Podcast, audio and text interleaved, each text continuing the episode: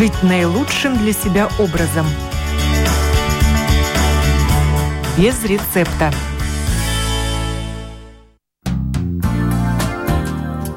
Здравствуйте, с вами Марина Талапина, звукооператор Андрей Волков. И Сегодня мы будем говорить о слабости в руках и слабости в ногах. Миостения, мышечная слабость, так называется это заболевание, это явление. В пожилом возрасте люди порой не могут даже открыть банку, им сложно пройти несколько метров без палочки, просто не хватает сил. Можно ли этого избежать? Как укреплять себя, на что важно обращать внимание и как готовиться к этому еще в среднем возрасте. Об этом говорим в программе «Без рецепта» сегодня. Я рада представить с нами физиотерапевт Национального реабилитационного центра «Вайваре», преподаватель кафедры реабилитации Рижского университета Страдания, активный член Латвийской ассоциации физиотерапевтов Никита Хорошев. Здравствуйте. Здравствуйте. Старичок-боровичок – такой сказочный персонаж, который представляется всегда таким бодрым, крепким, пожилым человеком в полой шляпе. Вообще часто встречаете на улице, в своем реабилитационном центре именно таких пожилых людей, о которых можно сказать, что они крепкие? На самом деле, это интересный вопрос, потому что мы тоже, мы же когда видим и пациентов, ну, если говорить про реабилитационный центр, мы видим пациентов, видим их возраст, и ты смотришь на одного, он выглядит как, э, как вы сказали, старичок-боровичок, да, смотришь э, в карту медицинскую, а ему там уже за 70, за 80, иногда у нас есть даже и за 90 лет. А, поэтому, наверное, тут правильно сказать, что возраст — это только цифры, и все зависит только от человека, как он дальше себя э, хочет чувствовать и как он себя чувствует. А в чем а, вот проблема слабости в руках, в ногах? А, всегда ли к этому приводит а, именно заболевание? Нет, на самом деле это естественный процесс. То есть вы вначале сказали миостения. Миостения это на самом деле уже такой медицинский диагноз. Есть такой термин, как саркопения. И это и есть постепенная дегенерация мышц, да, и которая начинается, в принципе, уже после четвертого десятка. И то есть постепенно по разным источникам от 1 до 8% мышечной массы мы теряем каждый год после четвертого десятка. То есть, э, ну, дальше только математика и понять, что чем раньше мы возьмем э, свое тело под контроль, чем раньше мы начнем этим заниматься, тем э, меньше разных э, недугов мы можем встретить на своем пути и больше профилактики. И как мы можем взять себя под контроль? Что нам может помочь укрепить себя? Я думаю, первое, что может нам помочь, это те же рекомендации Всемирной организации здравоохранения, которые четко сказали, какие рекомендации у детей, какие у людей среднего возраста и какие у сеньоров. Это категория все-таки к сеньорам. И сеньорам самое смешное, что рекомендация намного ну, не намного хорошо, но э, более полные, нежели людей, э, для людей среднего возраста. Потому что у людей среднего возраста все четко. Это э, кардионагрузки, то есть там ходьба активная, бег, да, как что человеку нравится, и силовые тренировки. Э, у людей э, сеньоров, то есть категория за 65 лет, у них добавляется еще к этому всему, то есть минимум 150 э, минут в неделю, такой легкой активной нагрузки, то есть как ходьба, быстрая ходьба, э, различные там ходьба с палками сейчас очень популярна, либо 75 э, минут в неделю такой более активной нагрузки, как легкий бег, а, плюс дополняется двумя силовыми тренировками в неделю обязательно, и плюс добавляется еще упражнение на равновесие, потому что это тоже важный аспект, чтобы э, уберечь себя от падений, уберечь себя от, ну, от всех э, последствий неудачных именно падений, потому что это частая проблема. Если разбираться в природе этой слабости, многие исследования, вот, конечно, вообще говорят о том, что Причины мышечной слабости, их огромное э, количество. И есть такие, как вы уже упомянули, естественное с приходом возраста, да, mm-hmm. мы стареем. Увы, да. мышцы, наши ткани тоже стареют, да, но есть и в том числе э, причина, например, такая как беременность, да, э, различные проблемы с питанием, да, человек не поел, он может испытывать слабость. Побочные действия некоторых лекарств, э, хроническая усталость, нервное перенапряжение даже может э, служить слабостью в руках и в ногах, депрессия, переутомление, нарушение гормонального фона. И вот если причины слабости, все вышеперечисленные, они носят временный характер или все-таки они могут иметь менее такие безобидные последствия, они могут и не пройти? Ну, все зависит на самом деле от э, того, что является причиной первоначально. Да? Если мы говорим про здоровое старение, есть термин здоровое старение. Да? То есть это когда человек, постепенно зная все вещи, которые постепенно должны случаться, это снижение мышечной массы, это э, постепенное ухудшение равновесия, это э, различные, э, это снижение плотности костей, которое ну, должно быть. Оно, оно скорее всего, будет. Да, это, есте, это естественный процесс. Зная все это, э, это вот термин «здоровое старение», мы применяем все профилактические вещи, которые мы можем делать. Человек живет активной, физически активной, физически и эмоционально полноценной жизнью, что очень важно. Есть э, Конечно, множество различных заболеваний, которые, начиная от э, физических, как э, где, э, ну, если мы говорим про какие-то мышечные атрофии, это все-таки больше в раннем возрасте, да, у детей, но есть разные болезни нервной системы, которые постепенно-постепенно человеку не дают использовать свои мышцы в полном объеме. А, то, естественно, а, какие-то лечатся, какие-то не так легко лечатся. Да? То есть э, э, там уже иногда мы работаем на то, чтобы, не, может быть, не улучшить состояние, но хотя бы сохранить его на таком уровне, котором оно было, что для прогрессирующих заболеваний очень важно. Да, то есть если мы подумаем, что у человека потенциально есть э, такой нисходящая такая кривая, да, то удержать ее максимально долго на одном уровне, это будет тоже очень позитивный результат. То, что вы все назвали, естественно, это может влиять и, э, как я тоже, и обычные физические, ну, физические недуги, и психоэмоциональные тоже да, как вы сказали, то есть депрессии, э, оно абсолютно точно может влиять, но а, опять же, если мы возвращаемся к тому, что с этим делать, понятное дело, что есть врачи, которые занимаются конкретно, да, то есть психотерапевты, там, психиатры, да, если в сложном случае. А, это, это одна часть э, уравнения, но вторая — это то, что может тоже и помочь, что мы точно знаем, что доказано, что те же физические нагрузки, они снижают риск а, развития каких-то болезней, и также они занимаются и физическим здоровьем, то есть укрепляют мышцы, укрепляют кости, да, что и а, особенно и у женщин после, после определенного возраста да, начинаются эти проблемы. У мужчин, на самом деле, тоже. А, и также оно работает на психоэмоциональное состояние, то есть на депрессию, что мы снижаем э, э, симптомы депрессии и снижаем э, вот тревожность тоже, да, так как отдельная можно даже взять, ну, она по классификации идет отдельно. Снимаем, снижаем тревожность, снижаем э, вот симптомы депрессии, что, естественно, только позитивно сложится, сложится вот с человеком. Причем механизм достаточно простой, да, мы укрепляем дух, тем самым э, такая достаточно тривиальная фраза укрепляйте тело, укрепляйте... В здоровом теле здоровый, здоровый дух, да. Дух, да. да. И когда мы ходим, когда мы двигаемся, у нас вырабатываются гормоны, у нас вырабатывается тот же серотонин, и вот, пожалуйста, все, депрессия уходит, и радость приходит. Именно так. А человек, который, конечно, впал в такое психоэмоционально тяжелое состояние, он лежит, он ничего не хочет делать, и вот э, лежать для мышц бездействие означает атрофироваться. Это мы говорим не только про популяцию взрослых людей, это мы говорим, то есть э, исследования, которые делались на спортсменах, да, то есть если человек проводил больше, чем 3-4 недели в таком, можно сказать, горизонтальном положении. Из-за там, травм, например. Да? Из-за травм, я не помню, в исследовании это было как травмы или это просто было проверить, да, то есть э, здоровые и там, и там просто одни лежат, другие нет, но э, снижение было десятками процентов именно от мышечной силы. Это у здоровых спортсменов, да, вот молодых, да, то есть естественно, что э, э, один аспект э, работы с э, людьми, особенно такого преклонного возраста, это не всегда только увеличить нагрузку, это снизить время, которое они проводят сидя, лежа, да, то есть, ну, вот в таком пассивном состоянии. Мы стараемся, то есть мы мотивируем людей, допустим, на работе мы говорим, что, вот спрашивают, что полезно, да, полезно то, что ты будешь делать. Если ты ничего не делаешь, ну, тогда сложно сказать, что полезно. А так, э, заниматься домашними обязанностями. Это все, кстати, занятия домашними обязанностями или люди в огороде любят, да, покопаться. Это все идет даже в перечень активностей. То есть это считается как легкая активность.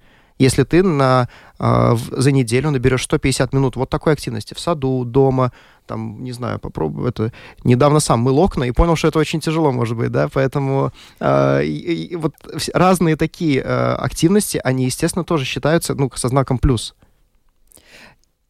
Слабость бывает разной да, и, естественно, она приходит, человек начинает ощущать ее тоже по-разному. Вот как вообще слабость э, именно физическая, мышечная может проявляться? Я думаю, самая частая проблема, которую, ну, которую мы тоже и на работе можем слышать, это что человек говорит, я что-то не могу сделать, что я раньше мог. Да, то есть я не могу пройти, сколько я мог, я не могу, э, не знаю, удержать равновесие в троллейбусе, как я раньше мог не держать, да, я не могу заниматься каким-то спортом, которым я занимался.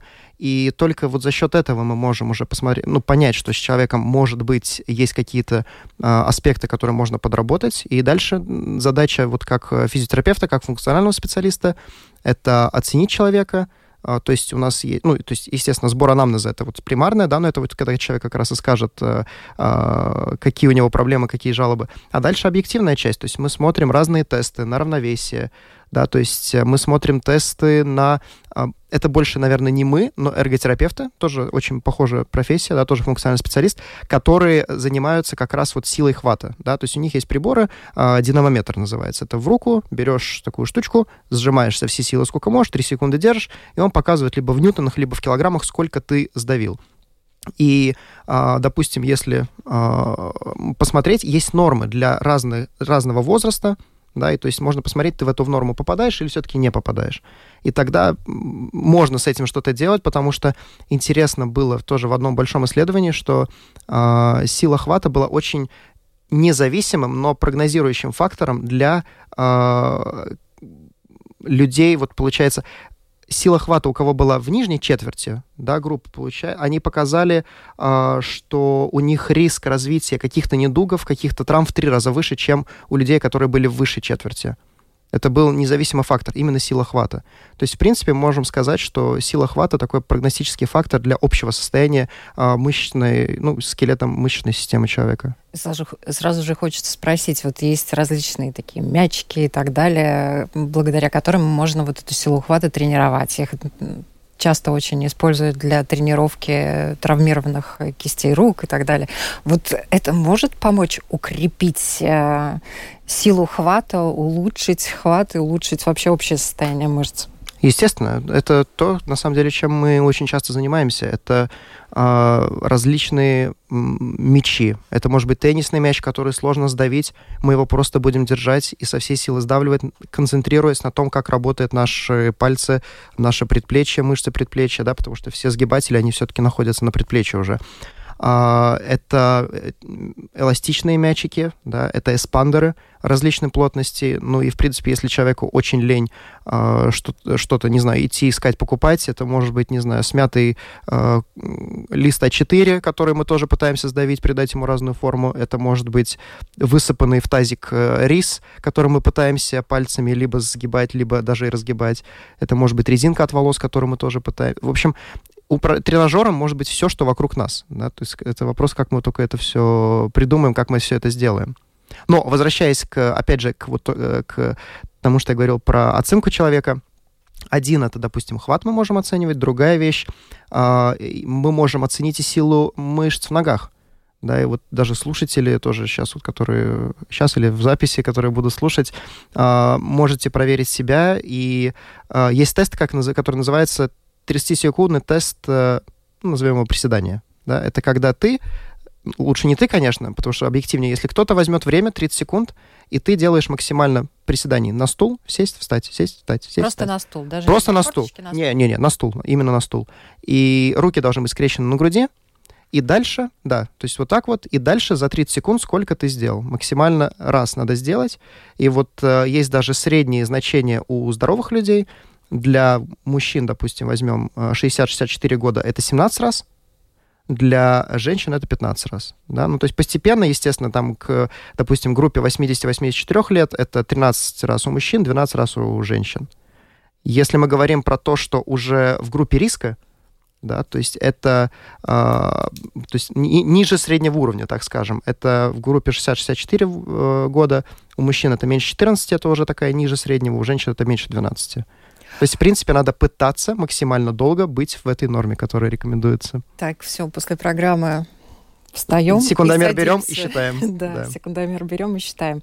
И, э, конечно, не могу не спросить э, по поводу не просто слабости, да, а когда начинается уже тремор, когда трясутся руки, например, да, и э, в такие моменты с этим можно что-то делать. К в сожалению, многие заболевания, они да. прогрессируют, да, но вот это можно притормозить, остановить, улучшить. А, я думаю, здесь эм, надо, опять же, брать во внимание причину какого-то тремора, потому что тремор — это достаточно уже неврологический симптом, которые точно нельзя не брать во внимание. То есть мы знаем болезни, которые, допустим, как Паркинсон, да, то есть это у людей есть э, тремор в спокойном состоянии, но это не значит, что тремор должен быть обязательно даже при слабости, его может и не быть. Да, то есть мы, мы будем... Э, мы, первое, что мы, наверное, можем увидеть, это визуальное изменение э, вот, анатомии руки, если так можно сказать, именно Ладони. Ладони, да, спасибо. А, это, то есть мы должны видеть, что рука, в ней есть какой-то рельеф, да, то есть если мы начинаем наблюдать, что рука становится такая плоская, как стол, да, это уже момент, когда надо брать во внимание, потому что вот эти мышцы, которые находятся именно в ладони, надо потихоньку за ими заниматься. А, в любо... Вопрос был, а, можно ли с этим что-то сделать, или в какой момент можно с этим делать. В любой момент с этим можно что-то сделать. Если мы не говорим про какую-то, опять же, да, то есть если Паркинсон, понятное дело, что это идет э, от э, уже, получается, среднего мозга, да, то есть это, это там моменты, которые разными стимуляциями можно убрать и вот такими вещами, но этим сложно заниматься в, э, допустим, в стационаре с пациентами, да.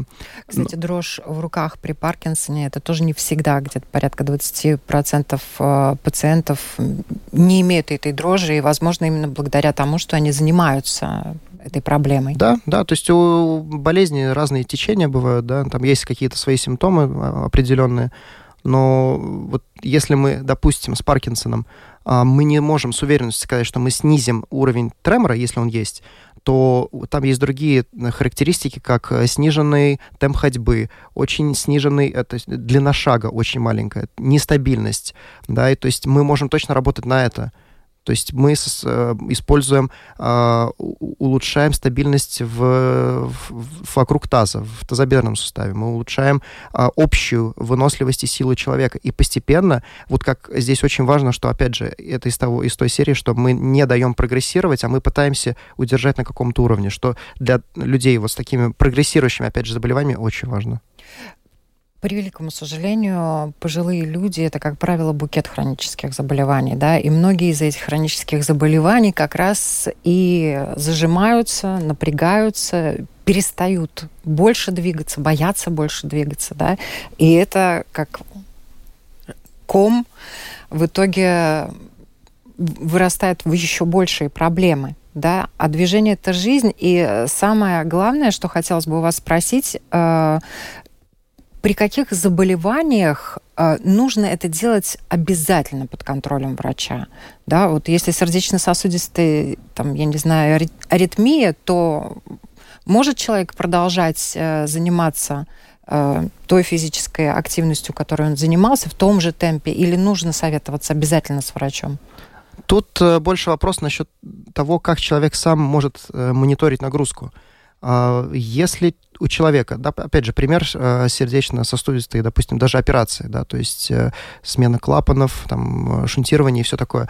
А, есть исследования, которые показывают, что, в принципе, а, структурированная программа, разработанная для домашнего использования, у нее тоже есть свой эффект, да, то есть есть какие-то моменты, когда, когда э, вроде бы требуется внимание, но это чаще всего, когда мы программу уже переделываем, потому что она становится слишком простой при учете того, если, при, при условии того, что человек делает какую-то вот разработанную программу, грубо говоря, советую давать там не больше восьми упражнений, в принципе, да, а, там можно 8 упражнений, просто делать несколько подходов, но а, эти 8 упражнений они будут на большие мышцы, в литературе так пишут major group, да, то есть это больш, большие какие-то мышцы, это груд, грудные мышцы, бицепсы, трицепсы, это ноги, да, то есть ягодичные, выпрямя... Э, четырехглавая мышца и икроножная мышца. Вот если мы составляем программу для этого всего, и человек может э, мониторить нагрузку, Обычно как мы советуем мониторить нагрузку? Не все будут э, смотреть пульс. Но мы можем человеку сказать, вот есть шкала от 0 до 10. Вот ты должен работать, допустим, после сердечно-сосудистых операций, особенно в остром периоде или под острым периоде, мы говорим, это где-то 4, 5, 6, а у людей, допустим, без э, каких-то, а, ну, давайте так, у здоровых а, сеньоров, мы говорим, что силовые тренировки особенно должны быть где-то на уровне 7-8. То есть это должно быть достаточно тяжело это все делать. А, и очень... Это должна быть нагрузка. Это должна быть нагрузка. Умеренная, но нагрузка. Да, нагрузки в, при, при, написано в литературе, опять же, что это надежная вещь, надежная вещь, да, а, вот, намного хуже будет ничего не делать в любом случае. Даже легкая нагрузка, даже взять бутылочки, две воды по 0,5, поподнимать их стороны над головой, если такая возможность есть, да, а, позгибать руки в локтях, по, по, делать разные движения во всех плоскостях а, запястьем, это может, на самом деле, каждый, каждый из нас. А, и точно не надо а, ничего не делать, но не надо себя тоже перегружать, да, то есть я не занимался спортом, я раньше занимался, допустим, да, в, спортзале, говорит э, человек, а, вот у меня недавно, кстати, был такой похожий э, пациент, он занимался, вот постоянно, постоянно занимался спортом и именно пауэрлифтингом, Тут прошло 10 лет, что-то не делал, приехал к нам, и вот жалуется, что вот недавно опять взял штангу, опять что-то потянул, и опять там проблемы какие-то начались, да, ну то есть... Э, а 10 лет прошло. Да, Именно. То есть здесь даже пауза в год может э, сыграть роль, да, а не говоря уже про такие паузы, как 10 лет. За 10 лет организм уже мог забыть, что когда-то он поднимал тяжелые штанги. Наши пожилые люди очень любят огороды все еще, да, и э, там нагрузки-перегрузки надо посадить, надо прополоть, надо убрать и так далее. Вот как э, тут э, соразмерить силы, потому что это тоже активность, как вы уже упомянули, да? Я думаю, здесь главная рекомендация это, во-первых, э, следить за погодой. Если это очень жаркий день, то делать либо перерывы, либо просто снизить объем этой нагрузки, да. А, во-вторых, это и вода, чтобы постоянно принимать воду. А так, опять же, здесь руководствуясь ощущением. А, очень часто люди бывают переоценивают свои силы, да, и что-то вот голова кружится, что-то сил нет, но, наверное, это просто, это просто жарко, да. Закончу вот еще пять грядок, и тогда пойду. Я думаю, надо все-таки прислушиваться тоже к организму. Организм не... Никто не скажет со стороны лучше, чем ваш организм, когда еще можно чуть-чуть что-то сделать, а когда уже лучше приостановиться. Поэтому... Не обязательно заканчивать грядку. Да, не обязательно. Л- да. Лучше пойти отдохнуть согласен. и потом закончить. Да. Ну вот э, человек приучен, да, у нас э, система достижений. Да, да. К сожалению, к превеликому. Надо слушать себя, слушать свой организм. И тут э, кроме вас самих никто не оценит ситуацию. А вовремя остановившись, вы можете на самом деле от многого себя уберечь, от э, различных э, критических э, ситуаций сердечно-сосудистой системы, той же, да, и тут э, мы уже начали говорить, вы уже начали говорить, как возвращаться, да, к физической активности, потому что очень у многих э, в среднем возрасте огромная нагрузка по работе, они немножечко отходят от той физической активности, которая была у них в молодости, а потом, когда приходит время и понимают, что надо укрепляться, поплыл и так далее, начинает это делать э, с задором. Они здоровые люди, казалось бы, да, но начинают устраивать себе перегрузки. Как правильно после перерывов заниматься физической активностью?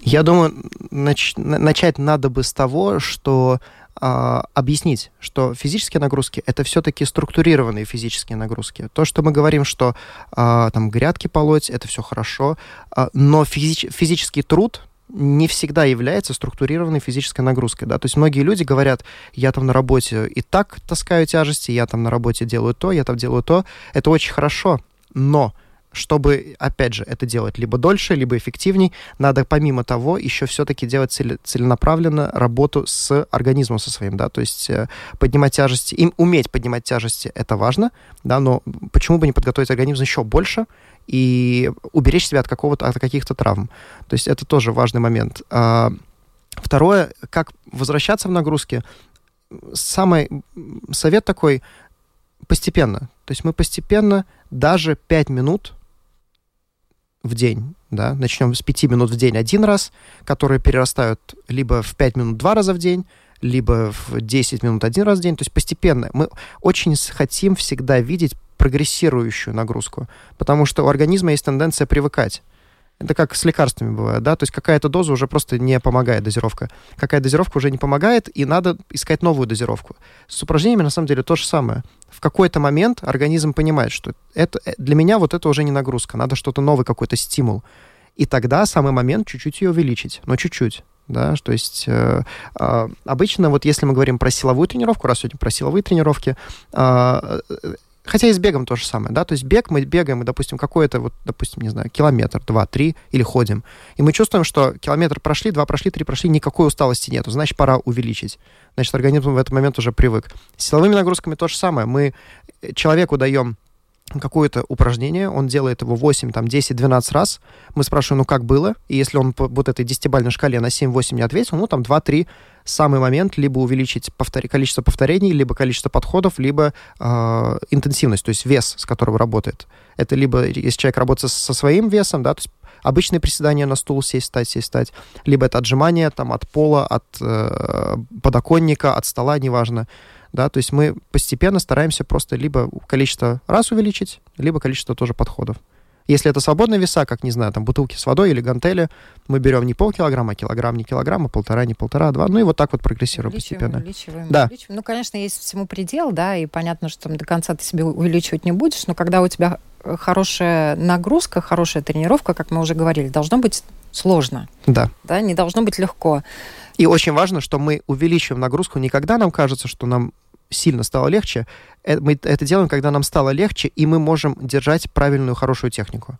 Да, то есть кое-как криво сделать там эти 12 раз, сказать, да, не тяжело, и пойти дальше, но это, наверное, все-таки мы можем себя к чему-то подвести, к нехорошей какой-нибудь, может быть, травме. А если мы постепенно, с хорошей техникой, хорошо все делаем, прогрессируем, э, эффект будет, э, на самом деле, очень быстро. То есть в литературе написано, что иногда даже после 8 недель тренировок уже есть очень сильные, хорошие результаты, вплоть до плюс э, 170% увеличения силы. Ну, я думаю, вы у себя в реабилитационном центре, работая с пациентами, явно много видите и хороших результатов, и плохих. И вот э, ошибки основные людей, э, которые не могут достигнуть хорошего результата. У нас это, если говорить прям откровенно, это приезжают люди из разных э, концов страны, да, и надо напомнить, может быть, что реабилитационный центр у нас на берегу нашего прекрасного Рижского залива, и э, часто люди, особенно приезжая вот в время, как сейчас, летом, забывают, что они там какое-то время, полгода, год, но провели в очень таком умеренно активном физическом таком э, состоянии, и у них начинаются там по 5-6 процедур в день, плюс у них там прогулки, по морю, да, и вот иногда спрашиваешь, вот человек к тебе приходит, ну, ты, мы занимаемся с людьми каждый день, да, ну, каждый рабочий день, и к тебе приходит... Причем это разные занятия, да? Ну, ну да-да-да, то есть там у, у человека есть и бассейн, у человека есть и физиотерапия, у человека иногда есть эрготерапия, и вот ты вроде все делаешь по плану, все вроде прогрессируешь, не прогрессируешь, может быть, даже в первое время, но человек приходит, говорит, вот так ноги устали, так там все болит, там, вот почему? Ты спрашиваешь, ну а что вы делали? Ну, я вчера там дошел, там, три станции туда, три станции обратно. И ты спрашиваешь, а вы так ходили вот до того, как сюда приехали? О, не, я так вообще не ходил. Ну, тогда мы начинаем понимать, что там еще идет и работа с пациентом э, на его на объяснение, что не только здесь мы работаем, но и ходьба, и вот эта любая нагрузка сверх того, что было, это уже тоже новый какой-то стимул. И э, позитивные примеры, пожалуйста.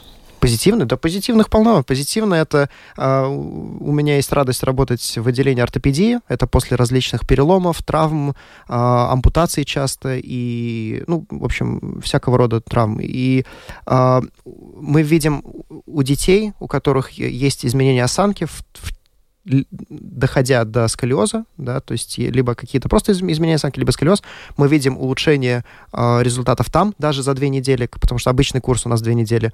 Мы видим, что у людей после э, различных переломов, возвращаясь потихоньку к нагрузке, у них улучшается темп ходьбы, улучшается стереотип ходьбы, улучшается уверенность, да, то есть э, за две недели было так, что это был, правда, молодой пациент, но приехал с такой шаркающей походкой по полу, и за две недели уже мы там бегали.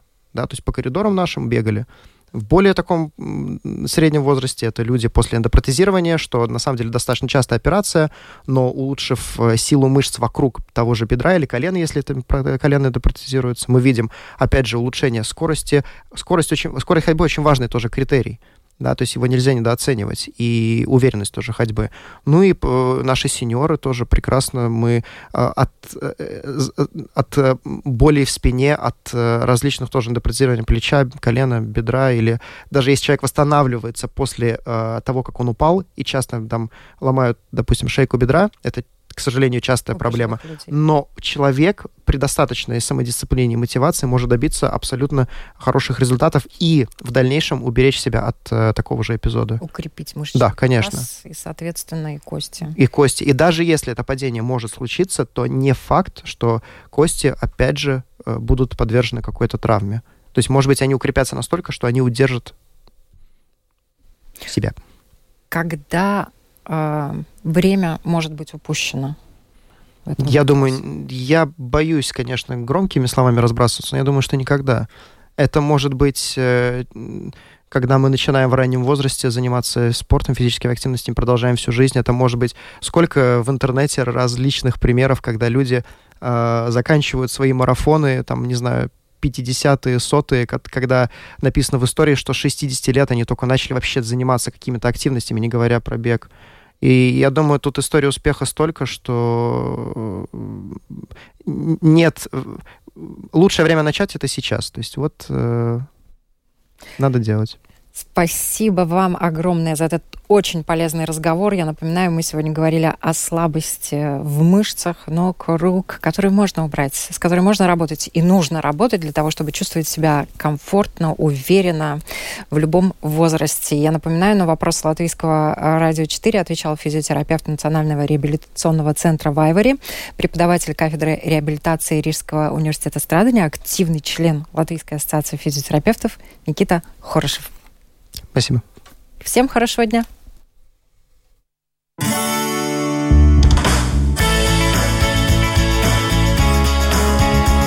Жить наилучшим для себя образом.